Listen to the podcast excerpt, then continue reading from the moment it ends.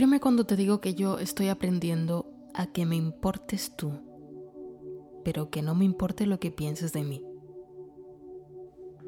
Para que tú puedas construir una opinión acertada de mí, acercándote a lo correcto de mí, tienes que meterte dentro de mí y tienes que vivir mi vida.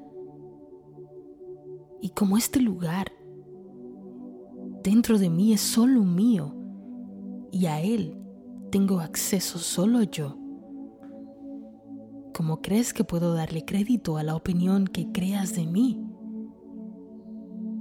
Porque para formarla tuviste que pasarla por el filtro de tus propias creencias, de tus propias experiencias, de tus costumbres y demás.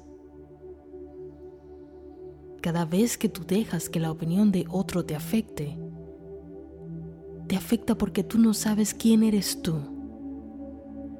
Y aceptas como verdad en el fondo de ti lo que otros dicen, o al menos lo cuestionas. Por eso dejas que te moleste. Y esto es algo que todos tenemos que aprender a lidiar porque ¿a quién no le han criticado? Vivimos en tiempo de redes sociales donde detrás del celular todo el mundo es bien guapito. Todo el mundo tiene mucho coraje. Todo el mundo tiene agallas de decirte lo que no se atreverían a decirte si estuvieran de frente.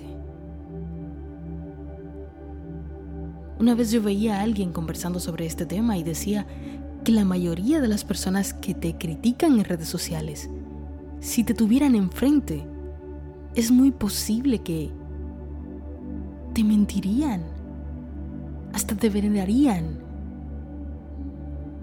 te abrazarían, te dirían que te admiran. Entonces, ya que esta es la nueva moda, hablemos todos de fulano, porque nuestra vida es tan vacía y tenemos tan poca cosa que hacer con nuestro tiempo, que nos parece buena idea tener una opinión de alguien que quizás hemos visto cinco minutos de nuestra vida. O quizás ni le hemos visto. ¿Ves lo ridículo que suena? Cada vez que alguien critica a otra persona, ya sea por redes sociales o cualquier otro medio, está mostrando su verdadera cara, sus intereses, su comportamiento compulsivo de encontrar placer en hacer ver al otro mal.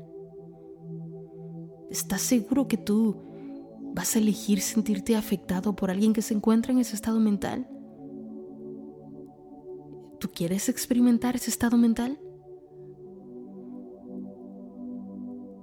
Deja que el otro sea. La vida tiene formas muy interesantes de poner todo en su lugar. No te coloques en la misma frecuencia de esta persona intentando hacerle ver que tú no eres lo que él dice que tú eres déjale que tenga su opinión. Deja que muestre sus colores. Deja que saque lo que lleva adentro. Y luego deja que se quede con su propia basura. Tú no quieres cargar con la basura de nadie por un momento para luego devolvérsela porque sabes qué va a pasar.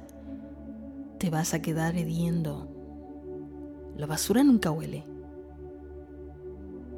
Simplemente déjalo que tenga su opinión. Su opinión no es la opinión que tú tienes sobre ti mismo. Si alguien te critica y te molesta que lo haga, no te enfurezcas con el otro, simplemente cuestiona por qué eso te molesta. Aprovecha la oportunidad para establecer dentro de ti quién eres tú de una vez y por todas. No para demostrarle a nadie lo que tú eres, no lo hagas por el ego, Hazlo porque mientras más sepas quién tú eres y cuál es tu verdadera identidad, menos control tendrán las personas y las circunstancias sobre ti. Elige ponerte por encima de todas estas cosas, puesto que por encima de todas estas cosas siempre se encuentra la verdad y la verdad siempre es y siempre será el tesoro más preciado con el que vas a cargar toda tu vida. Así que, ¿cuál es la verdad sobre ti?